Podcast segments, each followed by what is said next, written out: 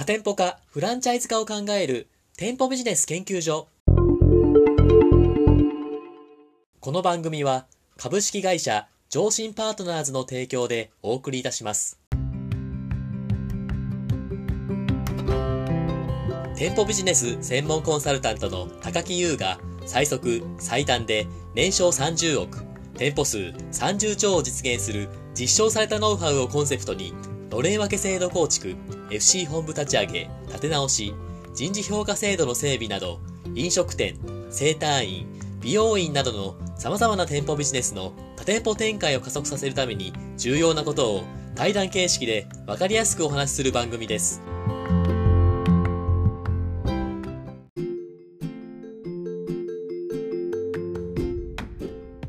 こんにちは。パーソナリティの田村陽太です。配信第60回目となりました。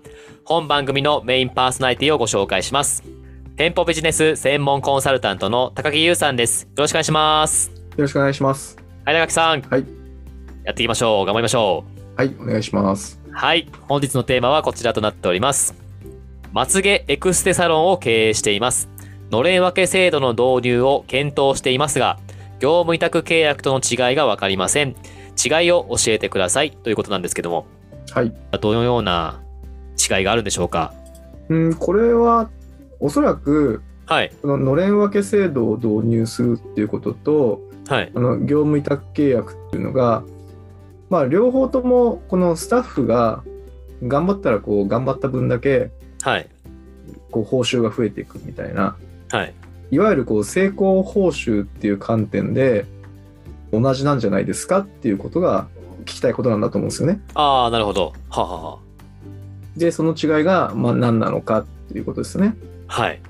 で、まあ、確かに、えーその成功報酬、両方ともこう自分自身がこうどんだけ頑張って結果を出すかによって、こう報酬が大きく変わっていく、その成功報酬モデルっていう観点でいけば、まあ、同じですよね。ああ、ほうほただ、まあ、その仕組みはだいぶ違っていると思うんですよ。う。ほうほう。どんな感じに違うんでしょうか？例えば、まあ、業務委託って言ったら、はい。基本的にはその特定の業務ををそのお独立している人にい委託をして任せていくわけじゃないですか。ああ、そうですね。だから、まあ、その独立者っていうのはフリーランスみたいな感じなんですよね。ああ、はは。フリーランスだから、まあ、自分がまつげエクステサロンだとこう担当した、まあ、施術をしたお客さんの数が増えれば増えるほどこう収入が増えていくっていうのは多分契約になりますね通常だまあ成功報酬っていう観点では、まあのれん分けと似てるんですけれどもほうほこれまず重大な違いはう。はい。あの業務委託モデルの場合収入がマイナスになるっていうリスクはないですよねああ、まあそうですね。はい。まああの自分が稼働ゼロだったら売り上げゼロになっちゃうと思うんですけどはい。でも別に経費はねないじゃないですかああ、まあそうですね。だから収入はマイナスにならないはずなんですよね。はい。だそういう意味ではあんまり覚悟は必要ないですよね。うん、はい。だ雇用されて成功報酬みたいなあの業績連動型の報酬でえ雇用されてる方っていうのもいると思うんですよ。はい。らそういう方と業務委託の方の違いっていうのはだからそこまでないですよね。うん、はは。であとはまあ業務単位で報酬をもらう要は契約形態になりますから、はい。まあ、自分が働ける時間っていうのが当然その収入の限界値になっていきますね。はい。だからこのあたりはのれん分けとだいぶ違うポイントになるかなと思いますけどね。ああ、確かにそうですね。のれん分けっていうのはもうお店を任せられるとか、まあ、決定権があるとかってあると思うんですけど、例えばはい業務委託っていう形で他店舗を任せるっていうと、特定の業務を任せるみたいな形のになるってことですね。報酬のもらい方としては。そうそう。まあだから店長の業務を委託するっていうのは、はい。これその雇用との違いが説明しにくくなっていくじゃないですか。はい。で現実的に難しいと思うんですよ。ああ、まあそうですね。で、だからまつげエクステサロンで業務委託をするっていうと、その施術に絞って業務委託するしかないですよね。ああ、まあそうですね。作業をだからする人ですよね。はい。で、のれん分けの場合っていうのは、まあ、店舗の経営を任せていくわけですから、はい。まあ、その施術だけを任せるわけじゃないですよね。はい。だ収入はまあ頑張れば頑張った分だけ増えるんですけど、はい。逆に言うと、これ収入まあ、成績が悪いと収入がマイナスになる恐れさえあるじゃないですか。まあそうですね。だ結構覚悟が必要ですよねと。うんうん。やるからには。はい。まあだからのれん分けすると、その店舗の売り上げって上がるんですけどね。あ覚悟が違うから。あ、マイナスになる可能性もあるけど、プラスになる可能性も秘めてますもんね。そうそう。で、自分が頑張んないとリスクを背負ってるわけじゃないですか。はい。だからやっぱ頑張るわけですよ。うんうん。だからそこが全然違いますよね。あで、あと経営者ですから、あ。はい。自分がそのスタッフを雇用して、業務を任せることができるじゃないですか。ああ、そうですね。で、これ業務委託の方には絶対できないですよね。うん。業務委託は自分が動いて、その分だけ報酬を得る。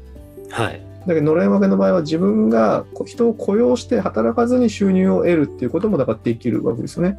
あで、ここが全然違うポイントになりますよね。あ。なるほど。ありがとうございます。ちょっと一個質問したいんですけど、はい。まあ、今後そうやってあの店舗展開していく上で、まあ、そののれん分けっていうことで誰かに任せるっていうことがあるじゃないですか。はい。その時に、まあ、任せ方っていうのが、まあ、そののれん分けにするのか、業務委託契約にするのかっていうところがあると思うんですけど、はい。そそれは本部が決めていいんですか？それとも、のれん分けされる方っていうか、加盟者の方が決めるべきことなんですか？どんな風にして決めていくものなんですか？あ、それは、はい。やっぱり独立者はい。があこうどんな働き方をしたいのかっていうのは人それぞれじゃないですか。ああ、そうですね。だからそんなにね、その経営者にならなくても、はい。でも雇用されてね、毎日同じ時間そこに行くのは嫌だし、自分のペースで自分の好きな時に働きたいみたいな人もいるじゃないですか。ああ、はは。それは何が一番いいのかっていうのは正直人それぞれだとは思うんですよね。はい。ただ、そのそれぞれのメリット、デメリットっていうのをちゃんと説明して、自分がね、実現したい姿を得るために、はい。何がベストなのかっていうのを、おまあ、その考える機会を提供するっていうのは、その本部の役割だと思いますけど。ああ、そうですね。ちょっと一個整理したいんですけど、その業務委託契約でのメリットというと、仕事したい時にこう、まあ、できたりとか、融通が効くってところが、まあ一つありますよね。はい。デメリットとしては報酬が決まってるというか、その売り上げもやっぱりガーンとはいかないみたいな、そこら辺がデメリットみたいな感じですかね。まあ、一番のデメリットは、はい自分がこう体を入れて働くじゃないですか。はい。で、えー別にその雇用されてる時と違って、別にこう守られてもないじゃないですか。ああ、はい。業務ができなくなった瞬間に収入を失うリスクっていうのがあるんですよね。はい。だこれがやっぱり圧倒的なリスクであり、こうデメリットになりますね。ああ、そうですね。ありがとうございます。はい。のれん分けのメリットとデメリットとどういうことでしたっけ？だのれん分けの、はいおまあ、メリットで言うと、はい。経営者となるじゃないですか。はい。自分が働かなくてもこう人を雇用して、えーその収入を得ることもできますし、はい。まあ、経営者なんで自分次第ですよね。自分が働きたければ働ければいいし、まあ、それがメリットなわけですよ。うんデメリットは自由を得るんでリスクも背負うじゃないですか。はい。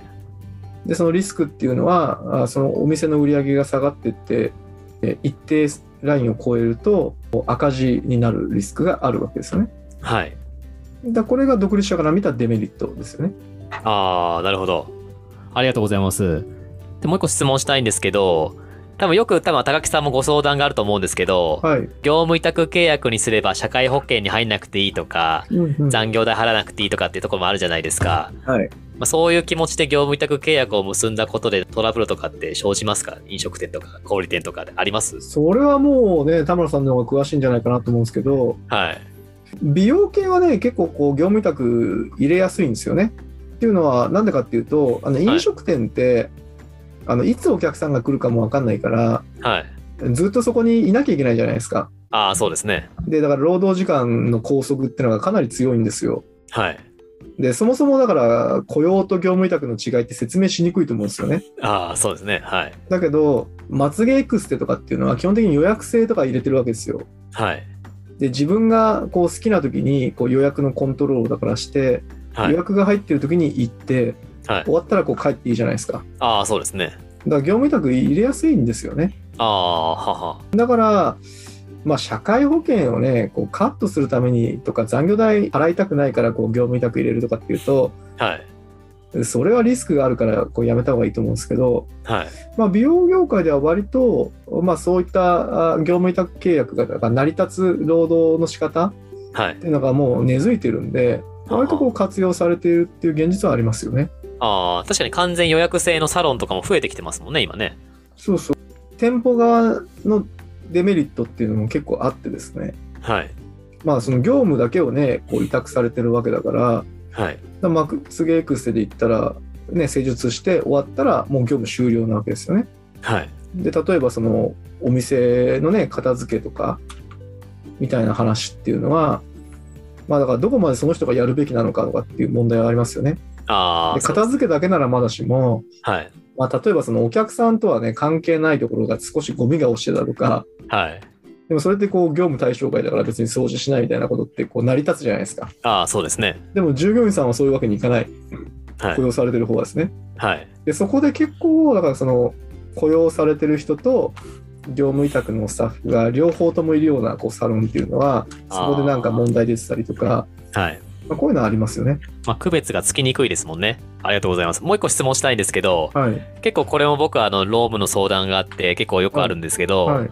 なんか美容院とかカットサロンとかで、まあ今まで従業員さんとして働いてたんだけども、ちょっと独立したいと。